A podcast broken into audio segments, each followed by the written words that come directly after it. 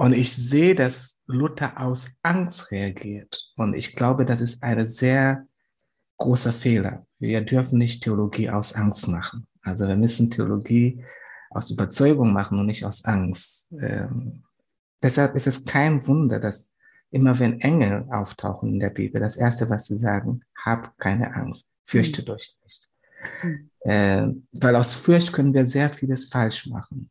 Und ich glaube, die Theologie von Luther oft gegen die Juden und gegen die Muslimen war eine Theologie, die aus einer Position von Angst gemacht wurde. Und deshalb war, und deshalb ist sie auch oft so falsch.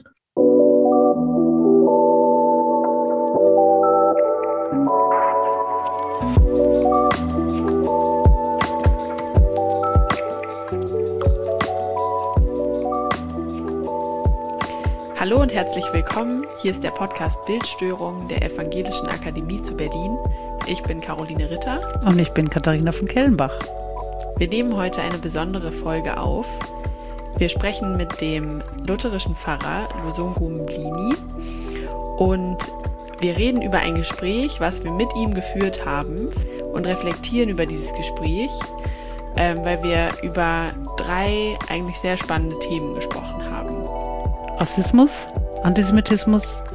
Er hat auch für uns eher überraschend ähm, den Anti-Islamismus von Martin Luther ins Gespräch gebracht und wir möchten über das Lutherbild sprechen. Also kein Bild im herkömmlichen Sinne, sondern tatsächlich eine Tradition, eine Kirchenidentität, und es hat uns ganz besonders interessiert, wie er als tansanischer lutherischer Pfarrer sich mit dem rassistischen, antisemitischen und anti-islamischen Teilen auseinandersetzt. Und man muss noch dazu sagen, ähm, Lusungur Mblini ist evangelischer Pfarrer bei den Vereinigten Evangelischen Missionswerken. Er ist dort zuständig für Interfaith Dialogue und globales Lernen und arbeitet jetzt für den Lutherischen Weltbund. Und er hat eine sehr lange Geschichte und äh, Verpflichtung und Engagement im jüdisch-christlich und muslimischen Dialog. Danke, dass ich eingeladen bin. Ähm, ich kann ein paar Sachen sagen von meiner persönlichen Reise auch mit Luther selber, weil ich auch selber lutherische Pfarrer bin aber sehr in interreligiöser Dialog äh, tätig bin. Und ja, ich könnte ein bisschen darüber erzählen, weil es ist nicht nur über Juden, aber auch über Muslimen hat äh, Luther auch ein paar richtig schreckliche Sachen geschrieben.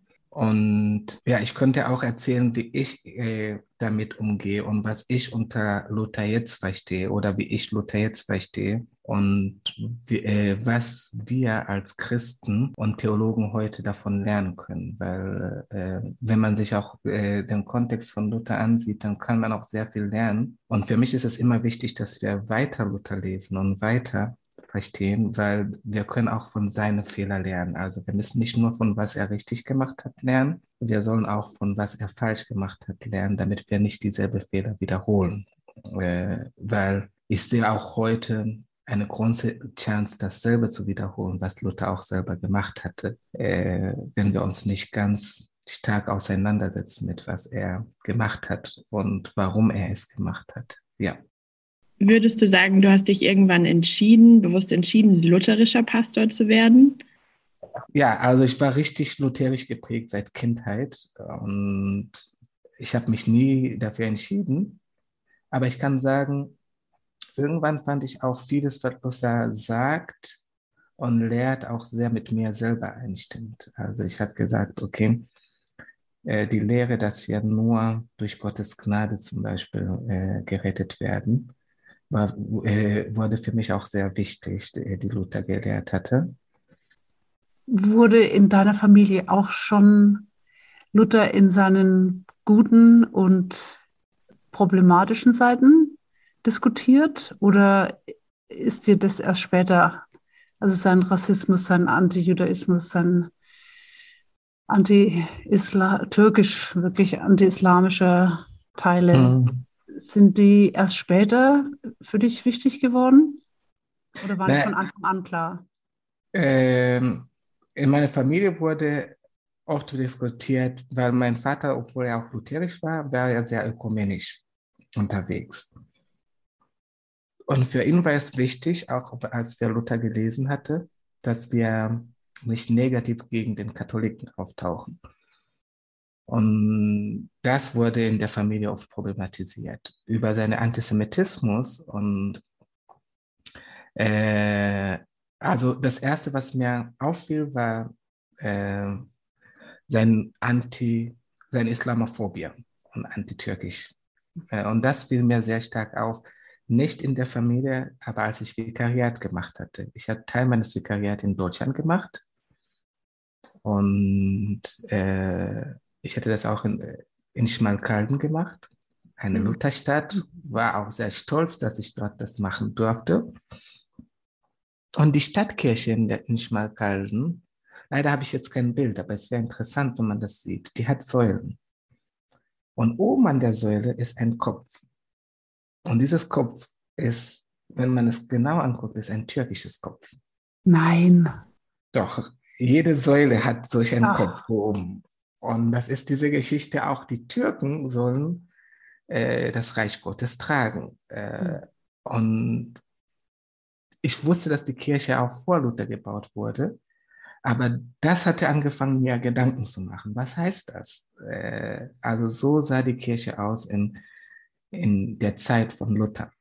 Und dann habe ich mich langsam angefangen zu beschäftigen mit Luther selber und, und seine Beziehung zu Muslimen.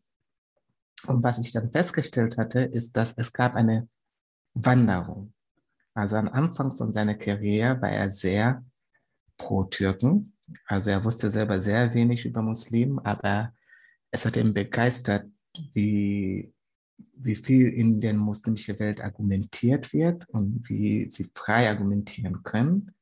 Es hat ihn fasziniert über das Gericht, dass es dort äh, ein freies Gericht gibt, äh, wo jeder ich weiß nicht, ob Gericht das richtige Wort ist, aber in Englisch sagt man, äh, also ein, ein freies juristischer Weg, um mhm. Entscheidungen zu treffen, wer falsch ist und Rechtssystem. Mhm. Das hat ihn immer äh, äh, fasziniert. Das habe ich, aber dass er langsam später, und das ist, was ich glaube, können wir ganz stark von seinen Fehlern lernen, dass er sich langsam später gegen die Muslimen äh, und auch sehr schlimme äh, äh, Sachen.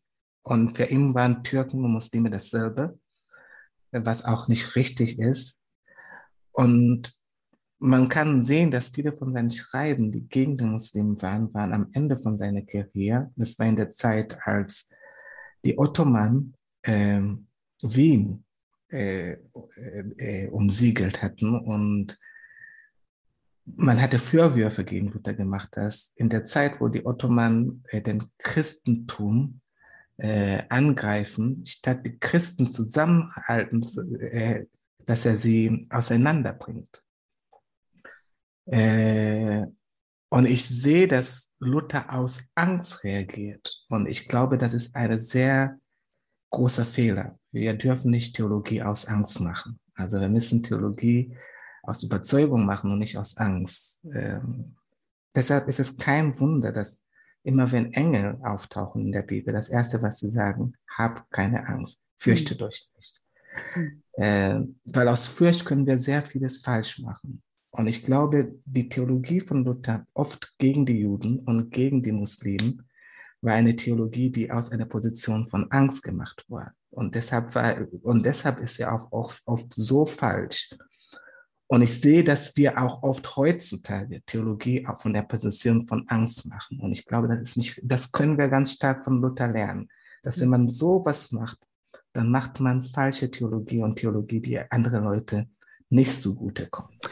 Also das äh, Hate Speech würde man sagen, also der Hass ähm, mhm. oder Hasspredigten, dass die, dass die aus Furcht kommen. Also du würdest sagen, die theologische, also die, die Sünde ist Furcht und nicht ich Hass. Ich glaube, Hassen ist auch ein, ein Produkt von Furcht. Oft, äh, es ist oft ein Produkt von Furcht und Neid. Äh, wir hassen oft Leute, die wir nicht kennen und die, von denen wir manchmal, die wir sehen, dass die bedrohen uns irgendwie. Äh, mit Luther zum Beispiel, die Umsiedlung von Wien, die Muslimen bedrohen uns. In der Zeit, wo sie nicht bedroht haben, konnte er klar über die denken und auch klar über die schreiben, obwohl er sehr wenig über Islam wusste. Und das konnte man auch rausfinden äh, später, äh, dass er sehr wenig wusste und auch, dass seine Quellen über Islam auch nicht die richtigen Quellen waren und auch nicht ganz authentisch waren. Aber zumindest auch von dieser nicht authentischen Quelle konnte er etwas Positives sehen, konnte er klar sehen. Aber als er anfing, fing Angst vor dem zu haben, hm. dann konnte er nicht mehr klar sehen. Und dann hat er eine ganz schreckliche, furchtbare Theologie herausgebracht.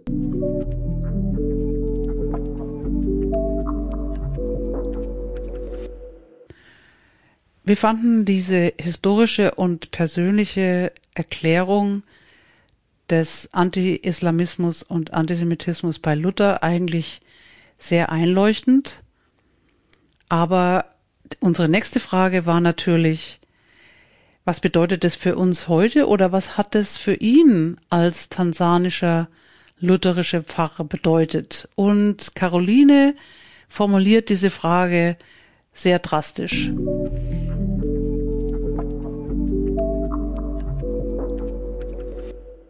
Hattest du schon mal den Impuls, Luther irgendwie ganz rauszulassen aus deiner Theologie? Weil, ähm, also als du so gemerkt hast, okay, da steckt auch ganz viel Giftiges drin, auch, also giftige Fäden, die sich in die Theologie bis heute hineintragen oder in manchen historischen Episoden, vor allem in Deutschland, auch so zum ganz Falschen genutzt mhm. wurden.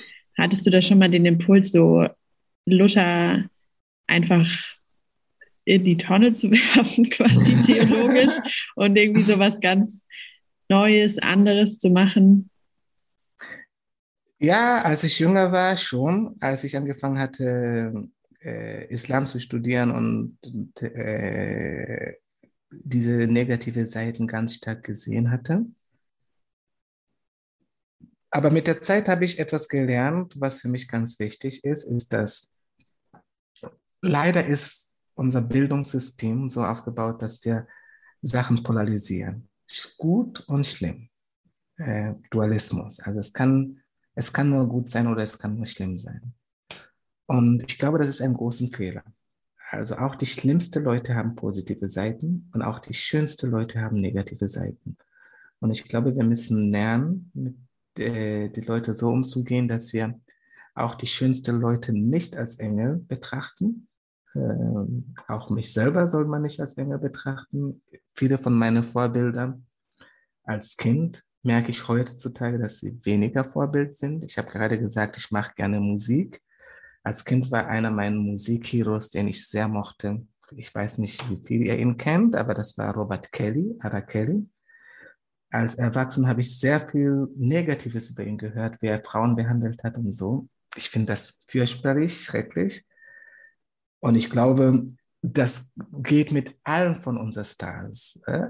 Äh, jeder Star. Ich, wir hören zum Beispiel über Martin Luther King, der für viele auch als Hero da ist. Aber was er auch über, mit Frauen gemacht hat, war auch nicht das Beste immer. Und man lernt auch da, dass die besten Leute haben ihre negative Seite und die schlimmsten Leute haben ihre positive Seite. Und wir können einfach das Gute nicht weglassen, weil es einfach Negatives ist, gibt. Aber wir müssen lernen, auch Leute, die uns sehr positiv beeinflussen, sie kritisch zu betrachten, damit wir das Schlimme in denen auch sehen und sagen, ja, Trotz dessen, obwohl sie mir mit 1, 2, 3, 4, 5 weitergeholfen haben, kann ich 1, 2, 3, 4, 5 mit denen in diese Richtung nicht mitgehen. Äh, und ja, für mich ist das auch sehr wichtig, dass man äh, so denkt. Und für Luther über die Juden und ihre Lügen, da kann ich nicht mitgehen, ganz und gar nicht.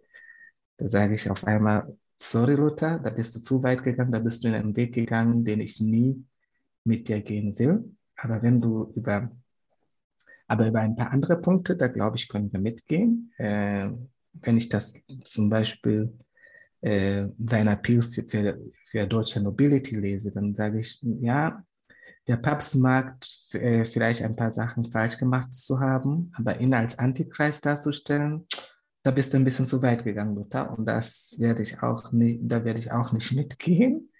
Und ich glaube, das hat auch die, der Lutherische Weltbund auch ganz stark versucht, immer wieder zu sagen, hier sind die Grenzen, hier können wir mit Luther nicht weiter mitgehen. Und ich glaube, Luther ist auch ein toller Beispiel, äh, wo man sagt, man kann sehr toll sein, sehr viel Gutes machen, aber immer noch falsch sein. Und äh, ich will auch meine Kinder über Luther erzählen, damit sie sehen kann, egal wie toll jemand sein kann, jeder äh, Person ist fähig, hat die Fähigkeiten, äh, Fehler zu machen und dass sie jede Person, jede Sache, dass eine, die eine Person sagt, einzeln gucken. Und nicht nur, weil diese Person toll ist, kaufe ich alles, was er gesagt hat. Aber jedes Einzelne nur einzeln gucken und sagen, hier gehe ich mit und hier gehe ich nicht mit. Ja. Finde ich sehr befreiend. Mhm. Und äh, auch einfach richtig, aber natürlich auch sehr schwierig. Also die Frage ist, gibt es dann tatsächlich was, was heretisch ist? Also gibt es eine mhm. Linie, wo du sagen würdest, ähm, da, das geht gar nicht mehr? Das ist die eine Seite. Die andere Seite ist, könnt, würdest du das gleiche auch über Paulus sagen? Oder ist die Heilige Schrift da ausgenommen? also ja, also ich denke, es gibt auch bei Paulus Stellen, wo ich sagen würde, das mache ich nicht mit. Schweigen in der mhm. Kirche ist, stimmt nicht. Aber ja, würdest du, würdest du da einen mhm. Unterschied machen?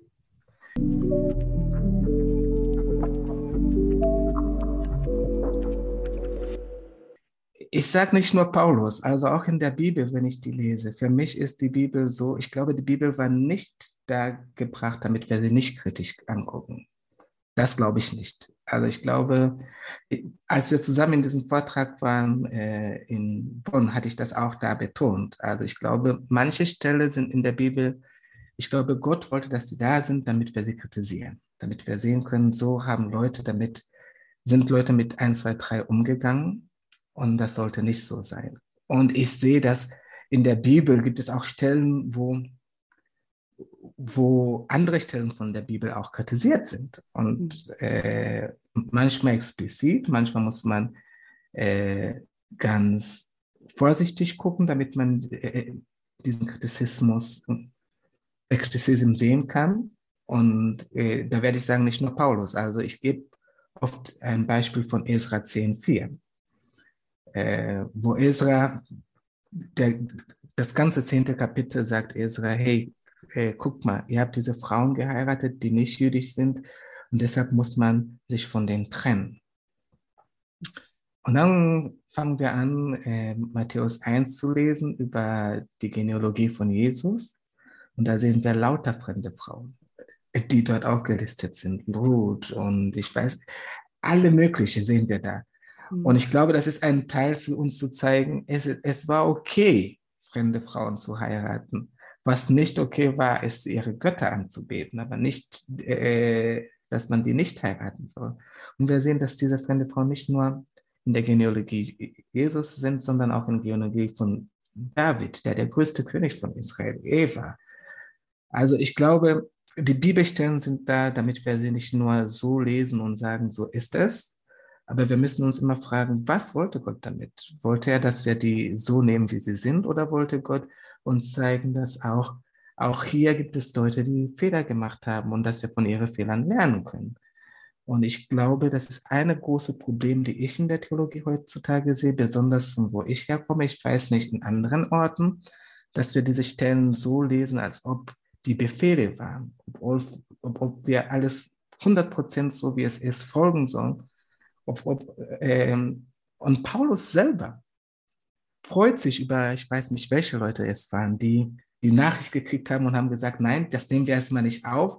Wir gehen zurück und lesen. Äh, ich kann mich jetzt nicht erinnern, welche Stelle das war, aber dann lobt er diese Leute, die kritisch äh, die Botschaft angenommen haben und sagen, wir lesen es erstmal, wir forschen es erstmal und dann kommen wir zurück und sagen, ob wir einverstanden sind oder nicht. Und ich glaube, das ist eine Kultur, ich schätze es sehr jetzt, wo ich in interreligiösen Dialog bin, bei meinen jüdischen Kollegen. Ich sehe, die machen das immer noch mit allen mhm. Texten und ich glaube, das haben wir als Christen verloren und das können wir von denen weiterlernen. Ja. Mhm.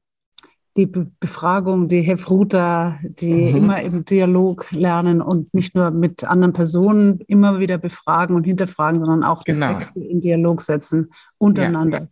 Ja. ja. Mhm. mhm. Das ist tatsächlich, ähm, denke ich, da können wir viel, viel neu dazulernen. Mhm.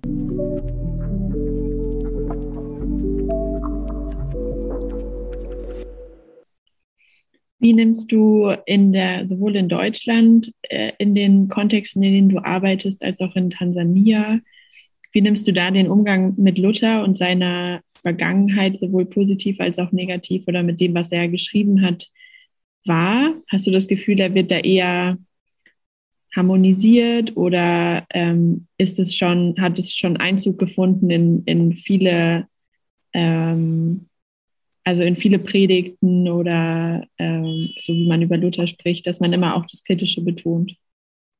Also in Tansania habe ich dieses Gefühl, dass vieles Kritisches von Luther ganz und gar nicht gelesen wird. Und viele Leute haben kaum Idee, dass das. Ich habe gesagt, selber habe ich mich angefangen damit zu beschäftigen, als ich, also mein Aha-Erlebnis war nicht mal Calvin.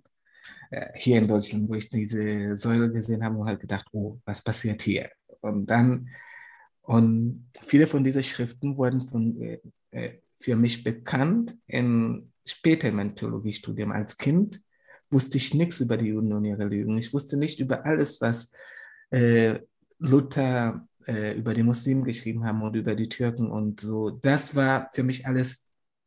Und auch in, meinen, in, in Theologie, als ich angefangen hatte in Makumeda, war ich, ich hatte das Gefühl, ich war der Einzige, der, der, der sich damit beschäftigt. Also viele Leute, für den war das weniger wichtig. Und man liest Teile von Luther. Es gibt besondere Texte von Luther, die wieder und wieder und wieder und sehr oft gelesen werden. Aber viele von diesen problematischen Texten, da beschäftigt man sich sehr wenig damit hier in Deutschland habe ich gemerkt, dass ein paar Texte zum Beispiel Tabuthema sind. Zum Beispiel, äh, ja, vor äh, einem Reformationstag sollte ich einen Vortrag halten über, über Luther und Rassismus. Und dann habe ich äh, diesen Text über die Juden und den, die, ihre Lügen auch zitiert und gezeigt, äh, wie schwer das war.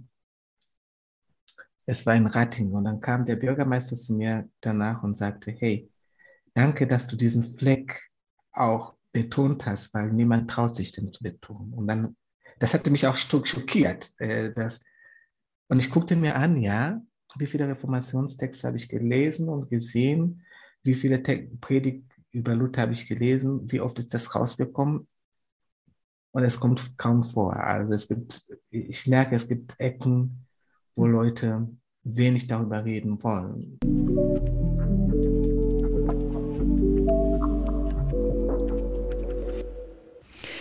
Also auf die Frage hin oder wie er sich so ins Verhältnis setzt mit dem antisemitischen und rassistischen Luther, betont Lusungu auf jeden Fall, dass so seine Überzeugung, dass es in äh, in keiner Person, zu der man sich, mit der man sich auseinandersetzt oder eine Tradition, mit der man sich auseinandersetzt und in der man auch selber steht, dass man da gute und böse Seiten finden wird oder positive und negative Dinge, mit denen man sie identifizieren kann und auch nicht. Das Beispiel von Martin Luther King ist irgendwie auch gut, dass man auch ähm, so seinen Sexismus ähm, nicht so viel betonen mag wie, ähm, wie sein Engagement für die Bürgerrechtsbewegung und so, dass es einfach eine Herausforderung ist, positive und negative Seiten kennenzulernen. Und es ist natürlich erstens mal sehr gut lutherisch, weil auch Martin Luther hat sich selber als Simul Justus et Peccator genannt, also sowohl Sünder als auch Heiliger.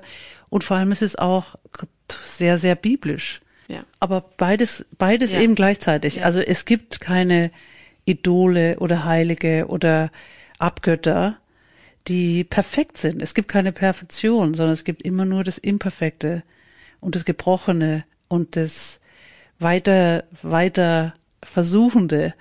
Und, und das hat er eigentlich sehr gut auch an diesem speziellen Fall von Rassismus und Antisemitismus eingetragen in unsere Diskussion. Ja. Und ich finde, es ist eine sehr spannende Perspektive.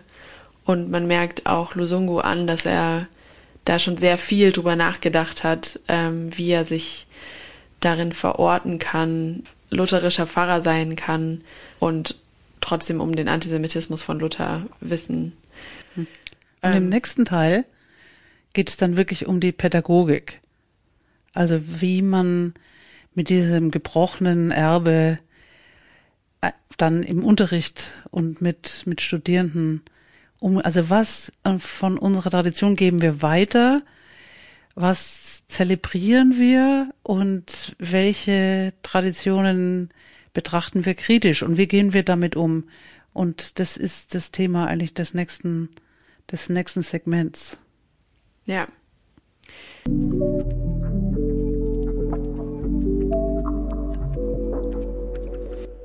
Ich meine, die Frage ist ja auch, äh, ich hatte diese Diskussion auch mit Schulbüchern, mhm. dass in der Luther, wenn über Luther unterrichtet wird, ob die dann die negativen Seiten mit unterrichten und normalerweise nicht.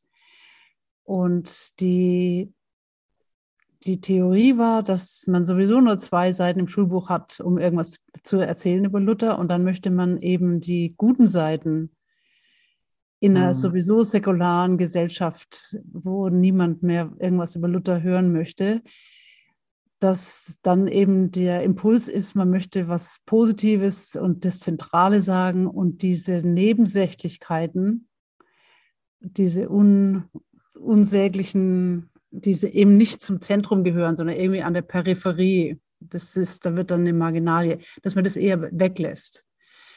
Und ich finde mhm. das auch fatal, aber ich denke, die Frage ist, ja, mit welchem Argument würde man sagen, okay, ihr habt zwei Seiten in diesem Schulbuch und davon sollte mindestens eine Viertelseite auch dieses Thema ansprechen, weil das für die Schüler notwendig und wichtig und aber auch konstruktiv, also nicht nur destruktiv, es ist nicht nur eine ja. Dekonstruktion, sondern eben auch positiv wichtig ist. Ja, ich, äh, ich finde, es ist, also für mich ist es sehr äh, wichtig, dass äh, besonders, als ich zum Beispiel in Tansania noch unterrichtet hatte, hatte ich immer Leute gesagt, meine Schüler, bevor du irgendein Buch liest, wenn du ein Buchreport schreibst, musst du erstmal den Autor lesen.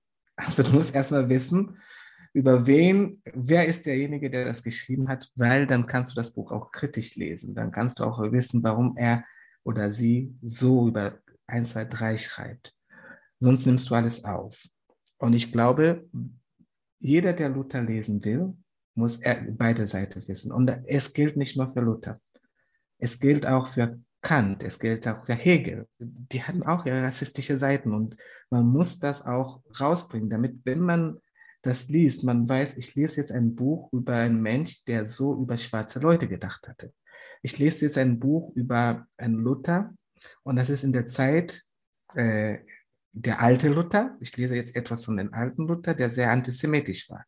Oder ich lese jetzt einen, äh, den jüngeren Luther, der sehr pro-Jude war. Also man muss immer diese Gedanken haben, damit man den Text auch kritisch lesen äh, kann und damit man auch weiß, dass es gibt kritische Seite, weil das Problem ist, wenn man das nicht tut, dann reproduziert man. Also ich habe gemerkt, äh, ja, am Buß- und Bestag wollte ich ja predigen und ich habe auch gesagt, gepredigt und hatte in der Predigt auch erzählt, wie viele Lieder ich als Kind gesungen habe, die ich jetzt nicht mehr singen kann, die einfach äh, Leute gedichtet haben, ohne stark danach nachzudenken, aber die sind sehr von dieser augustinische und lutherische äh, Antisemitismus äh, äh, geprägt, dass man das als Fakt nimmt und nicht länger darüber nachdenkt weil es wurde, man, man liest Augustin nicht kritisch, man liest Luther nicht kritisch und man übernimmt das, ja, die Juden haben Jesus getötet. Und dafür sind sie bestraft und sollen weiter bestraft werden. Und dann tut man das in einer Liedstrophe für ein Kindergottesdienstlied. Und Kinder singen das dann. Aber wenn man länger darüber nachgedacht hätte, dann hätte man das anders gelesen. Und dann hätten wir diese Kindergottesdienstlieder, die ich leider als Kind gesungen habe und jetzt nicht mehr singen kann und, äh, und mich auch geschämt hatte, dass ich die gesungen hatte, dann hätte man diese Lieder nicht. Wenn man das kritisch gelesen hat. Und deshalb finde ich, ist es wichtig, beide Seiten darzustellen. Und man soll das auch darzustellen. Wir sollen ganz stark von dieses Dualismus weggehen, weil ich glaube, das auch stärkt auch dieses dualistische Denken, wenn wir alle unsere Helden nur die Heldenseite zeigt und die Schwäche nicht da zeigt. Und es stört auch die Kinder, weil die Kinder selber denken, ich kann nie ein Held werden, weil ich bin nicht gut genug, weil ich habe die schwache Seite. Aber wenn sie sehen können, jeder Held, der mir vorgestellt war, wird, hatte seine schwache Seite, dann kann man auch denken, trotz meiner schwachen Seiten kann ich auch einmal ein Held werden.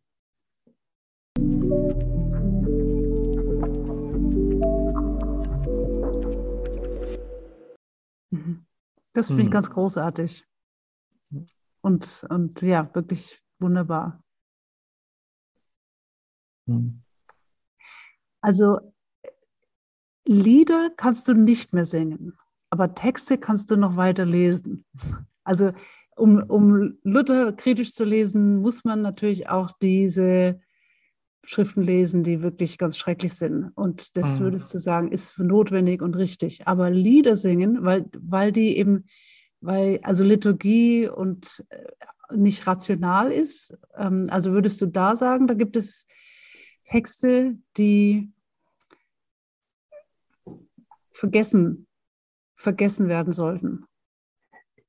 Für mich ist es so, die Lieder kann ich nicht äh, singen, und die Texte von Luther, die schwierig sind, kann ich nicht vorlesen. Aber für mich selber lesen, ja. Weil wenn ich lese, vorlese oder wenn ich singe, dann ist es für mich, dass ich äh, äh, äh, diesen Antisemitismus reproduziere.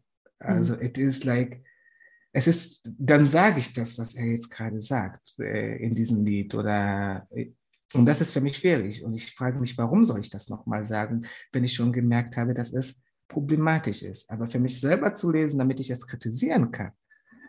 Weil das Problem ist, wenn ich jetzt vorlese zum Beispiel, äh, ich weiß nicht, wer das hört, wer, wie er das aufnimmt. Und ich will nicht, dass er das äh, so, wie es ist, aufnimmt. Und deshalb will ich das nicht vorlesen oder vorsingen.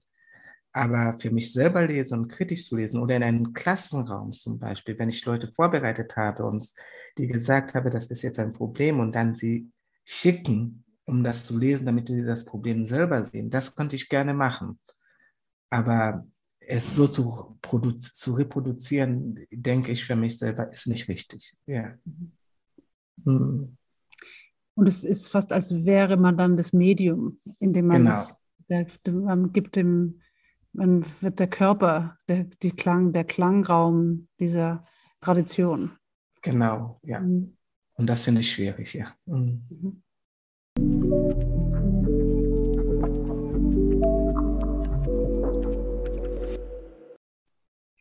Du hast gerade gesprochen von Liedern, die du auch im Kindergottesdienst gesungen hast, wo ähm, so Anklänge auch von so einem Gottesmord ähm, irgendwie auch drin vorkommen, oder?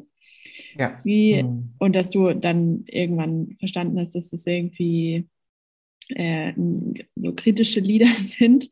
Und Katharina hat ja auch gerade schon erzählt, dass wir, äh, dass wir uns so mit Schulbüchern auseinandersetzen und wie da so manchmal ganz implizit und eigentlich gar nicht so offensichtlich ähm, auch so antijüdische Bilder weiter reproduziert werden, unkritisch, ohne dass es so explizit antijüdisch ist.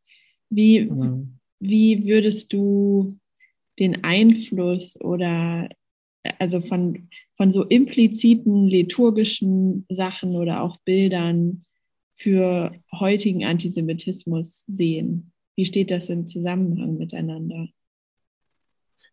Also leider müssen wir sagen, unsere christliche Tradition ist sehr antisemitisch geprägt äh, und man findet das überall. Ähm, seitdem ich in Schmalkalden war, gucke ich mir viele Kirchen an und das Abendmahlbild oft ist, äh, sind alle weiß, außer Judas. Ich weiß nicht, ob ihr das gemerkt habt. Mhm. Der hat alles, was, was alle diese jüdischen Elemente, dann könnte man war Jesus weiß, das ist eine andere Frage. Ich glaube nicht. Äh, ganz sicherlich. Zumindest war er ganz sicherlich blond und blauäugig. äh, mein Studium von Islam, das ist auch sehr interessant. Ähm, für die, die ein bisschen Islam studiert haben, äh, können sich die Nachtreise von, von Mohammed angucken, als er bis zum siebten Himmel gegangen ist. Und es gibt viele Hadiths, wo äh, Mohammed beschreibt, wie die Propheten aussahen, jeden einzelnen. Und es war ganz selbstverständlich für Mohammed, dass äh, Jesus die Farbe oder die Hautfarbe von der Erde hatte. Also nicht weiß. Äh, es sieht sehr braunlich aus. Also, und nicht, wir reden über Luther. Luther übersetzt sogar die Hautfarbe von, von David als braun wieder in der Luther-Übersetzung, äh, wenn man über David redet. Ja, aber in der Darstellung sind alle Helden weiß und alle Villans oft, besonders wenn es mit Geld zu tun hat, jüdisch. Sehen sie jüdisch aus. Mhm. Und haben alle diese jüdische äh, Charakter. Und ich glaube, wir müssen langsam äh, es wird lange dauern, bis wir das alles wegkriegen, aber wir müssen, ich glaube, wir sind auf dem richtigen Weg, wenn wir anfangen zu, sa zu sagen, hey, das ist, äh, da gibt es dieses Implizit, also dass wir, das sieht man nicht sofort am Anfang, aber es ist da, dass man verschiedene Leute falsch äh, darstellt, besonders unsere jüdischen Kollegen. Und äh, ich glaube auch, man muss mehr in Dialog mit den Juden treten weil ich glaube, manche Sachen sieht man nicht, bis man die Leute kennenlernt. Also für mich, ich sah diese Bilder zum Beispiel immer, hatte nie daran nachgedacht, dass es jüdische Darstellungen waren. Aber seit dieses Bild von dieser Säule äh, mit Muslimen, die äh, die Kirche tragen, seit dieser Zeit gucke ich mir äh, kirchliche Kunst sehr genau an und versuche immer zu fragen, was ist das? Was ist das? Und dann hatte ich angefangen zu merken, ah, so ist es eigentlich. Und früher habe ich mir die Bilder einfach angeguckt, ohne, ohne lange daran nachzudenken. Mhm. dachte nur, oh, das ist ein tolles Bild. Jemand hat das sehr schön gemalt. Sieht wunderbar. Habe sogar Fotos vor diese Bilder gemacht und dachte, oh, wunderbar. Und ich glaube, das, das hört nicht nur auf in Bilder, auch alle Lieder, besonders Passionszeitlieder und Karfreitag, das sind die allerschrecklichsten. Da müssen wir mhm. uns auch wieder damit beschäftigen. Und Kinderbücher, glaube ich, äh, äh, äh, Kinderbibeln, ich gucke mir jetzt Kinderbibeln ganz genau an, seitdem auch. Die, die, die sind super problematisch. Mhm. und ich glaube, viele Leute haben das nicht mit Absicht gemacht. Aber sie sind aufgewachsen in dieser Kirche, wo Judas immer Jude dargestellt sind und das ist die, ihr Judasbild, mit dem sie aufgewachsen sind und die haben sich nie Fragen gestellt und reproduzieren das einfach, ohne nachzudenken, dass es so ist. Ja.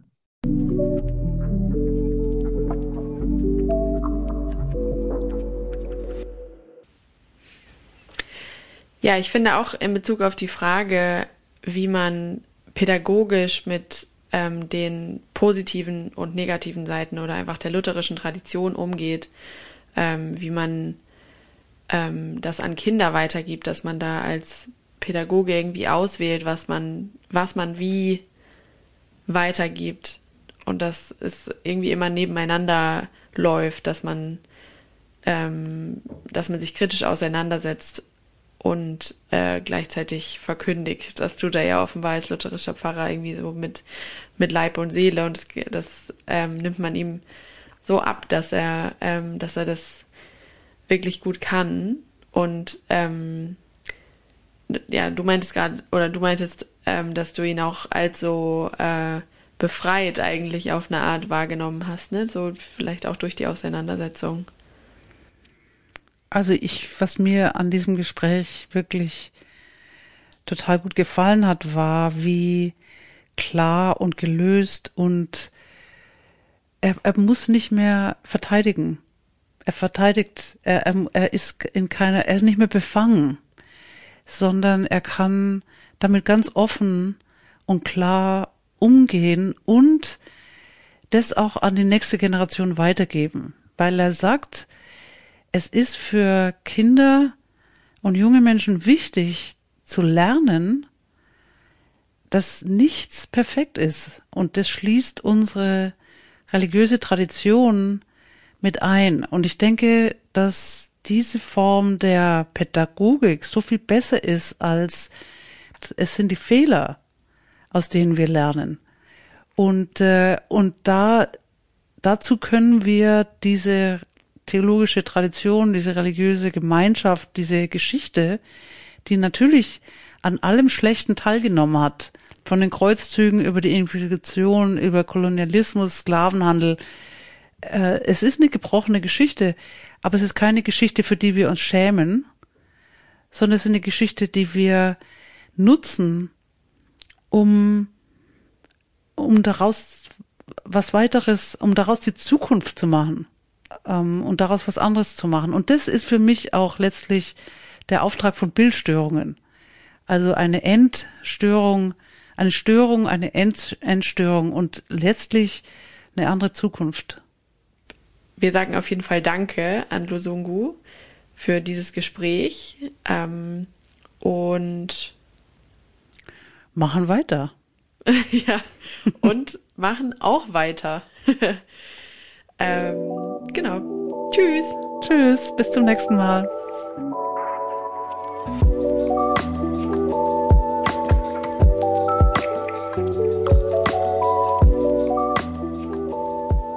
Das Projekt und der Podcast Bildstörungen werden gefördert vom Beauftragten der Bundesregierung für jüdisches Leben und den Kampf gegen Antisemitismus und dem Forschungsinstitut Gesellschaftlicher Zusammenhalt.